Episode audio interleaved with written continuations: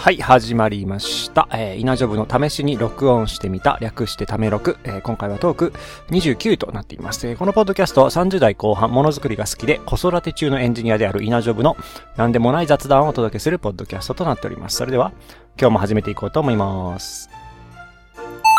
えーでは、えー前回の振り返りですね。前回はトーク28、ポッドキャストは大ということで、えーフィードバックは実は少なめの回だったんですが、うんと、タイトルについて、えっ、と、コメントいただいてます。あの、ポッドキャストは大っていうタイトルね。えっ、と、映画のようなタイトルだと、えーこれね、井戸端ですね。えっ、と、CF92F7LRULYP さんですね。これ、しゃいや、喋れるかなと思いましたけど、喋りましたね。はい。とか、えーデプロイオアダイだってメガ兄さんが言っていて、これデプロイオアダイっていうのもなんか有名な言葉なのかな？うん、なんかそんな風にみんななんちゃらオアなんちゃらについて盛り上がってくれていまして、私がそうですね、なんちゃらオアなんちゃらで、パッと思いつくのは、えっ、と、リードオアダイっていう、これはライトノベルですけど、ROD っていうライトノベル、あとアニメ作品があったなぁなんて思い出しますね。これはね、あの特に長く話しませんが、あの、読み子リードマンという読書好きの神使いの、えー神使いってなんだって話なんですけど、神使いの女性が、えー主人公のライトノベルだったりアニメだったりする作品で、なんかね、雑な、雑な設定っていうかその紙を自由に操ることができて、それを攻撃に使うっていう、なんとも、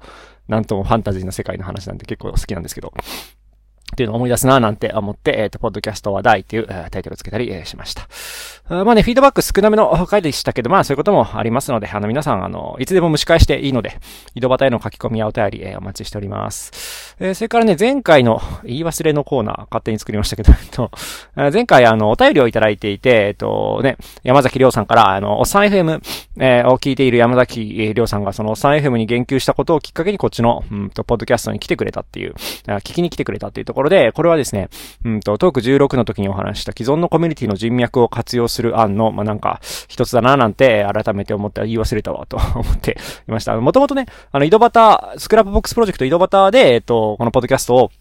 紹介しているというか、そこに書き起こしみたいなのを置いてるところから、うんと、まあ、少なくともそこの誰かは聞いてくれるでしょうみたいなところで、えっ、と、まあ、既存のコミュニティの人脈の活用っていうのはまあいいよねっていう話を していたんですけど、えっ、と、まあ、ここに来てそのリッスンっていうその、えーポッドキャストの音声書き起こしの、えっ、と、ウェブサービスの中で、うんと、言及機能っていうのがあってですね、その、このポッドキャストについて話しましたよみたいな、あの、うんと、イニシエの、昔で言うと、あの、ブログのトラックバックみたいな機能が、うんと、リッスンにあるんですけど、まあ、そういう機能を使って、あの、なんていうのかな、ゆるくちょっかいを出すというか、あの、他のポッドキャストに対して、うんと、まあ、ちょ、ちょっかいを出すですね。ちょっかいを出す仕組みがあって、まあ、そういうのをね、うざがられない程度に使っていくことで、またこれもね、あの、既存のコミュニティの人、あの、人脈が利用できるなぁなんて思っていて、まあ、今回はあの、おっさん FM、私もよく聞いているおっさん FM の、えっ、と、リスナーさんを一人で捕まえることができたというか、まあ、来ていただくことができたというのは、えっ、と、まあ、こういう既存のコミュニティの人脈を流用するの一つの例だなぁなんて思っていました。まあ、そんな前回の振り返りのコーナーでした。では、えっと、まあ、恒例の健康の話ですね。えっと、まあ、健康ですね。前回に引き続き。やっぱ健康ってのは継続しますね。で、あのーただ、よく寝ますね。寒いのでかな。私もよく寝るし、娘もよく寝る。前回も言いましたね。で、えっと、ちょっとね、えっと、昨日かな、コロナのワクチン接種をしてきた関係上、私は今日は非常に、あの、ダウナーな、ダウナーっていうか、普通に体調がよろしくないですが、まあ、5回目のね、ブースター接種で、毎回、あの、多少、その翌日は対象全然全く動けないっていう感じだったりすることもあったんですけど、あでも5回目にしてもうちょっと軽くならんもんかなと思うんですけどね、今も少しなんか熱っぽい感じで、えー収録をして、まあ、ちょっと疲れたら途中で止めて、また続きは明日にでもしようかななんて思いながら録音しているところでございますけれども、まあ、健康ではあります。で、えっ、と、コロナワクチンのせいで、えー体調が悪い中、ちょっと収録しているという感じですね。まあ、そんな、えー健康のお話でした。さて、メインの日記からのネタのコーナーですね。これですね、ズボンのサイズのアンサー会をやろうかなと思っています。ちょうど前回トーク28でズボンのサイズ難しいよねっていう話をしていたと思うんですよね。で、えっ、と、実はですね、あの、前回から今回の間にちょっとズボンを買いに行く機会があってユニクロに行ってきたんですね。で、前回ね、そのフィットだとかスタイルとかライズだとかファブリックとか、そういうその種類をえ全部覚えないといけないのか、みたいな話をしたと思うんですけど、え今回実際にユニクロに行ってきたわけですよ。で、えっ、と、まあ、実際に試着してみて、えっ、と、私に合うズボンどれだってもう一回見てみると、うんとですね、分かったことはこのフィット、スタイル、ライズ、ファブリックを全部覚えていっても、これだけではサイズが決まらないっていうことが、えー分かりまして、えっ、と、私が、えっ、と、買っているズボンは、えっ、と、ウルトラスキニーフィットっていうシリーズの、えっ、と、ズボンなんですね。で、これにはどうやらジーンズとカラージーンズっていう種類があって、えっ、と、なんとなくこの、なんていうの、フレーバーというか、形、えっ、と、生地が違うだけでしょっていう感じで見てたんですけど、その、わかんないですね。私が行ったその店舗においては、ジーンズっていうのは、うんと、すごく裾が長い。えー形になってて、裾上げ前提な感じでしたね。で、あとサイズがすごい、腰回りのサイズがすごい細かくあって、ライズはミドルってなってるんですけど、このミドルの中にも、えっ、ー、と、細かく何センチ何センチ何センチってのがある感じでした。それからカラージーンズっていう方は、これは裾がそこまで長くなくて、私の足だと少しだけ裾上げしないといけないかなっていう感じだったんですけど、うん、っていう感じで、あと、サイズはミドルっていうのがあるだけで、なんかフリーサイズっていうのかな、何センチから何センチぐらいの人履けますみたいな感じになってたんですね。だから、えっと、この時点で、その、ユニクロのウルトラスキニーフィットのジーンズ、またはカラージーンズのどっちかを選ばないと全然形が違うっていうことが分かりまして、で、なおかつジーンズを選んだ時はサイズ、腰回りのサイズがもうちょっと細かくあるよっていうところが、えー、あって、あ、なるほどね、と思いまして、んで、まあ、あの、買いに行ったのはどうしてかというと、今私が履いているジーンズ、あ、ジーンズじゃない、あの、このウルトラスキニーフィットのズボンがちょっときついので、もうちょっと大きいのにしようと思って、えっ、と、買いに行ったわけなんですけど、で、試着して、選んだやつを見ると、えっ、と、スペックが全部一緒なんですよね。その、えっ、と、スキニーでテーパードで、ミドルでウルトラな、えー、カラージーンズを履いていて、で、それは私きついなと思って買いに行って、試着すると、やっぱり同じスキニーテーパードミドルウルトラのカラージーンズが私にぴったりだっていう風になって、あれ？同じズボンまた買うの？ってなって、よくよく見てみると、これは、なんでかわかんないですけど、このフリーサイズになっているところが、えっ、と、ミドルのサイズの中でのそのフリーの範囲が若干広くなってるんですよね。つまりその、今私が、もともと私が履いていたズボンはミドルなんだけど、ちょっとその腰回りがちっちゃいミドル。で、今回買いに行ったミドルっていうのはミドルとはなってるんだけど、フリーサイズなんだけど、腰回りが少し広いミドルになってて、えっ、ー、と、だ結局、えっ、ー、と、全部見て、全部合わせても、買う時期なのか、種類なのかで、ミドルのフリーサイズでも腰回りのサイズが違うっていうことが分かって、あ、もうこれは分からんっていう気持ちにいよいよなって、やっぱりこれは試着して買わないとわからんなっていう気持ちになりまして、いやいや、ズボンのサイズっていうのは結局わからないままでしたねっていう、まあそんなズボンのサイズのお話でした。さて次は、えー、っと、まあ、子育てというか、家の話にしようかな。えー、っとですね、クリスマスのオーナメントを自作しましたという話ですね。あのー、こ今週、今週、この、この前だのお休みの日に、え、っと、娘と一緒にクリスマスのオーナメントを作るっていうのをやりまして。実はあの、材料自体は先々週ぐらいに、あの、公園に行った時に、落ち葉とか、枝とか、松ぼっくり、松ぼっくりはなかったので、どんぐりとか、あと、くぬぎのどんぐりのあの、トゲトゲした帽子みたいなところとかを、えっと、収穫、収穫しておいて、ちょっとベランダで干しておいたもののがあったんで、えっ、と、それを使ってクリスマスの飾りを作ろうっていうのをやりました。まあ、あの、私、電子工作や工作をするので、家には、あの、ちょっとしたハンドドリルだったりとか、針金みたいなのがあるので、えそれを使って、えっ、と、どんぐりを、に穴を開けて、針金を使って枝にくくりつけたりとか、うんと、まあ、白い、えっ、と、塗料があるので、それを使って、こう、雪みたいな、えっ、と、模様をつけたり、あと、娘の道具箱の中に、星の、えっ、と、シールがあるので、その星のシールを、え貼ったりとかして、あなんとなくクリスマスの飾りっぽいものを作ることができました。まあね、あの、娘には結構危ない、ドリルとか危ないので、見ててねって言って、あの、私がやるのを見てもらったり、あの、穴開けをちょっと手伝ってもらったり、あとシール貼るとかはね、できるんで、シール貼ったり色塗ったりするところをやってもらったりしていて、うんと、まあ、楽しく工作ができたなと思って、言いますと。で、なんかクリスマスの飾りを作るって、なんか私は実は結構当然なんだなと、当然だなっていうか、その私の親もそうやってクリスマスに近づいたら自分で飾りをなんか山から取ってきた材料で作ってたんですよね。で、でもなんかよく考えるとこれっておそらく当然じゃないし、普通の家もクリスマスに飾り作るって言ってもなんかその、あの、なんだ、デパートとか行って、クリスマスの飾りを買ってきて、えっ、ー、と、飾るみたいなのが多いと思うんだけど、なんでそこで、えー、作るんだろうみたいな、なんか そういうのを考えると、やっぱり自分の親が私に、えっ、ー、と、与えてくれてた環境の一つかなと思っていて、えっ、と、まあ、こういう環境、いいものは、悪い環境もね、ありますけれども、あの、いいなって自分がいいなと思う環境は普通にこう、引き継いで、えー、きたいななんて思いながら、えっ、と、娘の前で実践をしていましたね。なんかね、うちの実家はなんかなければ作ればいいっていう感じの環境で、まあ、専業主婦の人がメインで子育てをしていると結構そういう風になりがちなんじゃないかなと思うんですね。その自由にできるお金がそんなにそのないわけだから、遊びとかでもなるべくそのお金をかけないようにして、で、何か作れるものとか工夫で乗り切れるものは工夫していこうっていう考えになると思うので、まあまあそういう考えの一環だとは思うんですけども、うんと、まあうちの親も例に漏れず、何かあったら作るって 作るとか、まあ我慢しなさいとか、まあそういうのが多かった環境でしたね。なんかね、今覚えてるエピソードだと、あの、私と弟が使ったベビーベッドってあの、なんていうのかな、あの、丸い木の柱でできてるじゃないですか。丸い木の柱って。ベビーベッドってあの、縦向きのあの、細長い棒がたくさん、えっ、ー、と、なんていうの、カゴみたいになってなっている形をしていると思うんですけど、そのね、あの、ソーセージぐらいの太さの、うんと、木の棒をですね、ベビーベッドいらなくなってから、あの、輪切りにしてですね、片面黒く塗ってですね、あの、オセロを作ってもらった記憶があって、これかなり私が大きくなるまで我が家のオセロとして現役で、えっ、と、活、活躍していましたけど、そんなのとか、あとね、花札が実家にあって、で花札いい花札ね。ちゃんとした花札、任天堂とかの花札があったんですけど、これを子供が遊びたいって言うから遊ぶんだけど、子供だから、その花札とかってあの、なんか折り曲げて遊んじゃうんですよね。あ子供はねあ。私とかね。で、それだとせっかくのその花札の製品が傷んじゃうし、あと折れ曲がっちゃうと花札として遊ぶの難しいじゃないですか。あなので、あの、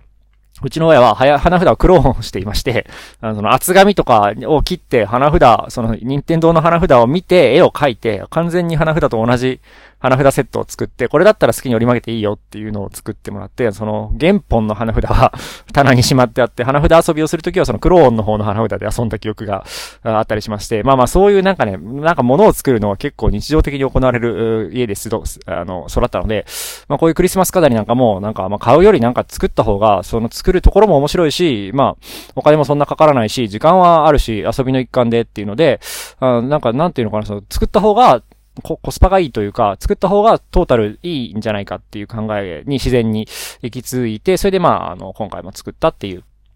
うん、感じですね。うん。で、なんかこういうそのお金を使わない楽しみって、まあさっきその主婦とか、まああの、お母さんの主婦でもお父さんの主婦でもそうですけど、あ的な考えかなと思うんだけど、うん、なんかそういう中で育つとお金を使う方が楽しいっていうのが、思い込みだっだなっていうのに結構大きくなってからですけど、小さい頃はなんかその、なんでお金を払わないんだ？その、お金を払った方が絶対面白いのにお金払わないから我々は損してるって思ってた記憶があるんですけど、なんかこう、そういう環境でいろいろ楽しんで、それでその社会人になって、まあある程度お金に自由ができるようになって、お金を今度払ってみた体験とかを総合して考えてみると、その、まあ、あ当たり前なんですけど、お金をかけることと楽しいことが全然独立した話であるっていうことに結構気づいて、だなと思っていて、まあだから小さい頃はそのお金をかけない方の楽しいことを結構追求できていたななんて、えっ、ー、と、思いましたね。そのお金を使えば絶対あ楽しい。お金を使ってる方が絶対楽しいっていうことは、まあ思い込みで、お金をかけて楽しいこともあるし、かけなくて楽しいこともあるし、楽しいこととお金が払うことは全然別の概念の話だな。まあただお金があれば、多くのことにチャレンジできると思うので、まあそういう可能性を広げるっていう意味ではお金がある程度あった方がいいと思うんだけど、うんと、お金をかけないと楽しくないなってことはないななんて、クリスマスの、えっと、オーナメントを、作りながらちょっと思っていましたね。で、なんかね、まあ、そういう人多いと思うんですけど、私もそういう環境で育ってきて、なんかこう、エンタメを見出す能力みたいなのが結構鍛えられたなと思っていて、あの、今、娘と遊んでいても、あなんかビー玉一つありましたって時に、こう、そこでね、ビー玉でどう遊ぶかみたいな時に結構いろいろ、あの、アイデアが出せるななんて、えっと、思って、例えば星座の形に並べたりとか、ビー玉が5つ6つあったら並べたら芋虫みたいだねとか、あ猫の足跡みたいにしてなんか猫だよってやったりとか、あとは、あの、ちょっとした、手とか指の間に、あの、なんだ、ビー玉を挟んでなんか、イエーイってやって、水かきみたいにして遊ぶとか、なんかそういう、なんていうのかな、その、制限された環境の中で面白さを見出すみたいなのは、あまあそういう環境の中で培われた能力なんじゃないかなと思っていて、これはなんかその、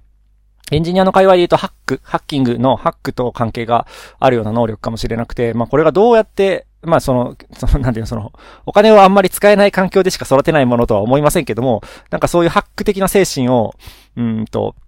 養う上では、ある種の制限化の環境で楽しむっていうのが、実はなんか鍛える一つの道筋だったんじゃないかな、なんて、うん、思ったりもしていましたね。まあなんでそのね、あの公園歩いてたら普通に落ちてる赤い葉っぱとかを見て、あ、この赤い葉っぱ飾りにしたら綺麗だろうなって思えるようになっているっていうのは結構なんか、あなんて、心が豊かでいいなぁなんて思っていて、まあ、せっかくなので娘にもね、そういう考えは、えー、してもらえればいいなぁなんて思って、えー、クリスマスのオーナメントを作ったり、していましたね。まあ、そんなね、えー、クリスマスのオーナメントを自作する中で感じたあ出来事のお話でした。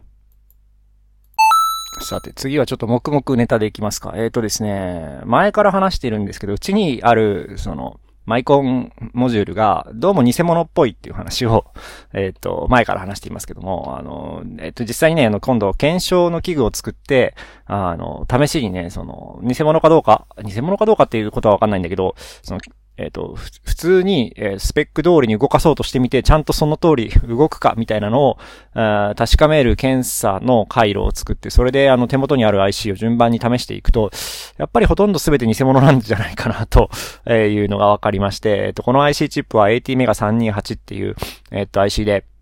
アルディーノのコアに使われているものですね。で、えっ、と、普通にその、中国の通販で、えっと、アルデュイーノとして買ったものについてるものはそんなに壊れてるのにあったことはないんですけど、今回このバラで買ったんですね。IC チップだけ。で、自分で実装して、えっと、IC を取り付けるような形で、えっと、使いたくてバラで買ったものなんですけど、このほとんど全てが正しく動作しないんですね。で、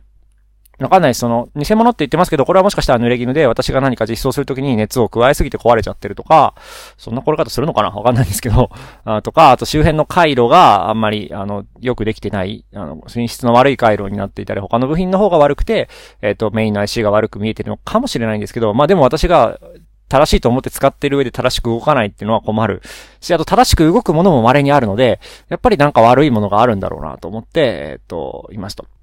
で、まあこれはある程度しょうがなくて、この ATmega328 っていう IC は結構もう有名な廉価の IC なので、偽物が出るのはもう、もう出、出回っちゃってるので、うん、対策としてはもう ATmega328 を使うのをやめる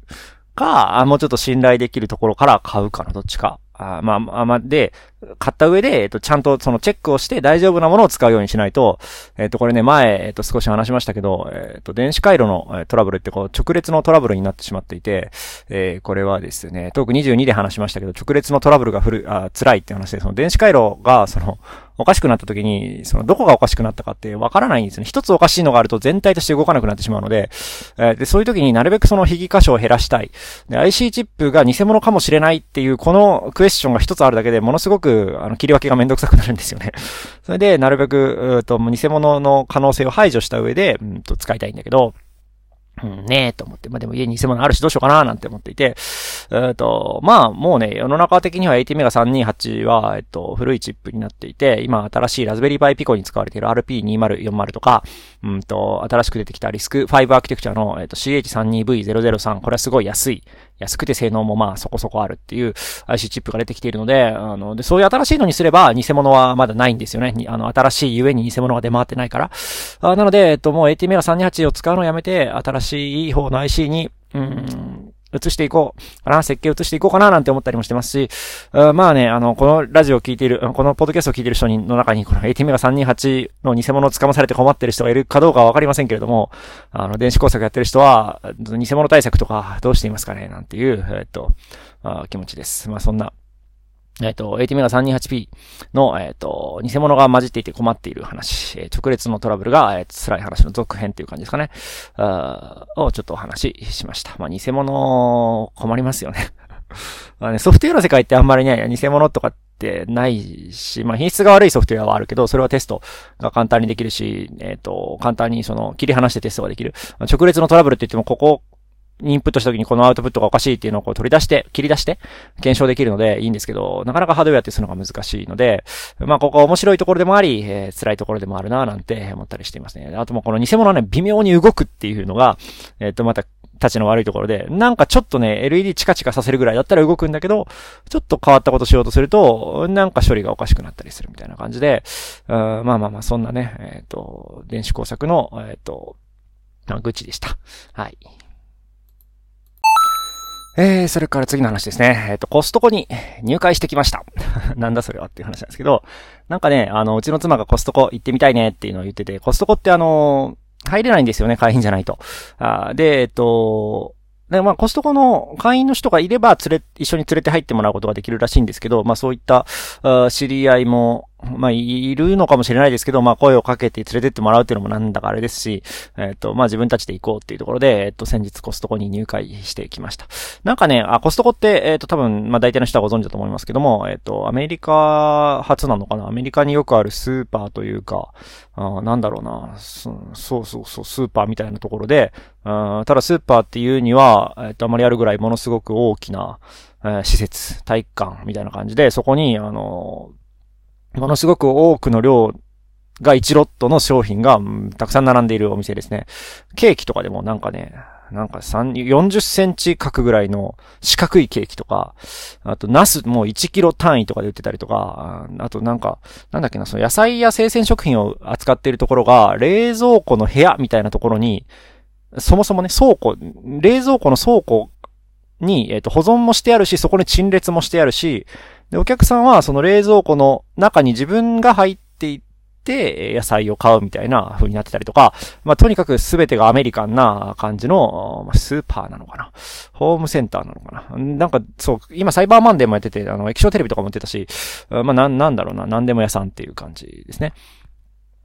で、えっ、ー、と、まあ、あの、私もコストコ入会したんで、あの、知り合いで、私の知り合いで、あの、コストコに連れてってよっていう人がいたら、あの、声をかけてもらえれば一緒に入ることはできますので、まあまあ、言ってみてください。ただし、あの、うちの3歳の娘とセットになると思いますので 子育ても、ああの、子供の面倒も一緒に見てくださいっていう感じなんですけどね。はい。で、なんか実は私コストコの思い出は、えっ、ー、と、アメリカに一度旅行に行った時に、アメリカのコストコに入ったことがありまして、すごいアメリカってこんな、そんなアメリカンなお店があるんだなってネタみたいな感想を思いましたけども、あの、今回行った日本のコストコも、あの、すごく、例に漏れず同じ雰囲気です、日本用にカスタマイズしてあるところではなくて、うんと、まあ、しっかり同じようなコストコをしていて、なんというかその、うん、海外に、例えば日本人が海外に行った時に、あの、どっかにフラッと、あの、お店に行くと、その座敷のある飲食店があって、お茶がスッと出されたりすると、なんか、お、日本な感じってなると思うんですけど、まあ、それの逆？アメリカ人が多分日本に来て、なんかアメリカとは違うなって時に、ふらりとコストコに入ったら、お、あ、この感じってなるだろうなっていうような、えー、施設、施設お店だなと、あ思いましたね。で、まあ、あの今回は本当にね、な、あの、エンタメ的に入ってどんなお店なのかなって見に行く目的だったので、ほとんど何も買わずに出てきちゃってもったいなかったんですけど、あの、まあまあ、そんな感じで、で、実際に、その、じゃあコストコに活用できそうかなって思って、改めて考えると、うーん、まあなんか行くのは面白いんだけど、なかなかコストコに全て寄せるっていうのは厳しいなと思っていて、まあ生活をね、コストコに寄せる必要がありますよね。その腐らない消耗品とかを一気に買い込んで、それをなんかどっかにジュンって置いといて、1ヶ月ぐらいそれを使い切るとか、冷凍もね、大きな冷凍庫持っといて、1ヶ月分ぐらい、あの、塊で冷凍製品を買っといて、それをちびちび使うみたいなことができれば、コストコで買うと、なんかまあそのスケールのメリットもあると思うんだけど、うん、でもね、そんな大きな置く場所もないし、なんかあとそんな毎日同じものを食べたくもないし、っていう 感じがあって、うんなんかこう、まあ会員にはなったものの、いまいち活用できる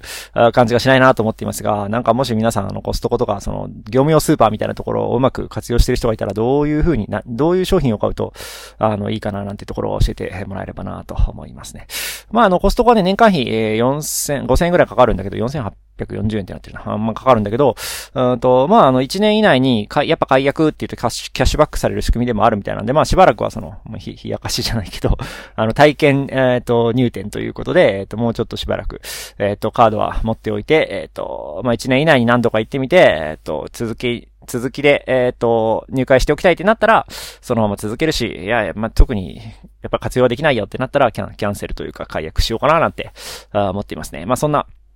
えー、コストコに行ってきたというお話でした。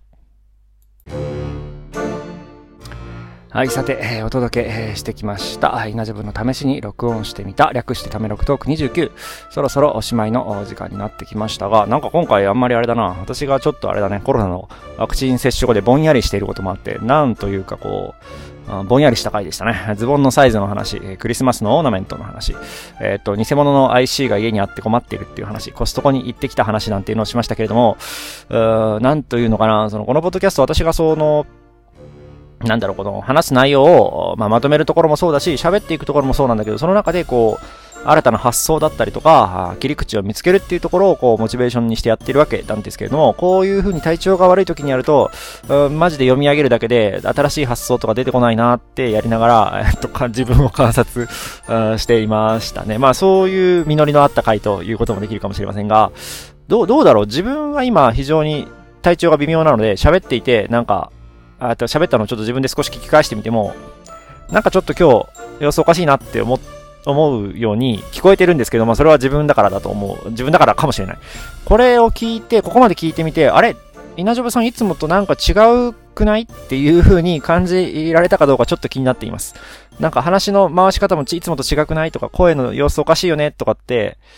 思いますかね。まあ、ちょっとなんかそのあたりも もしよければ 教えてくださいっていう感じです。まあ、あの、そんな感じで、ちょっと体調悪い中お届けしてきました。えっと、この、えー、稲ジョブの試しに録音してみたですが、まあまあ、えっと、おしまいにしようと思います。えっと、まあ、あの、良ければね、えっと、まあ、来週には元気に帰ってくると思いますので、あの、お聞きのポッドキャストのプラットフォームから、えっと、購読ボタンを押していただければ、また来週元気な、えっと、放送を、え、お伝えできればと思います。はい。え、ではよろしくお願いします。お聞きいただき、ありがとうございました。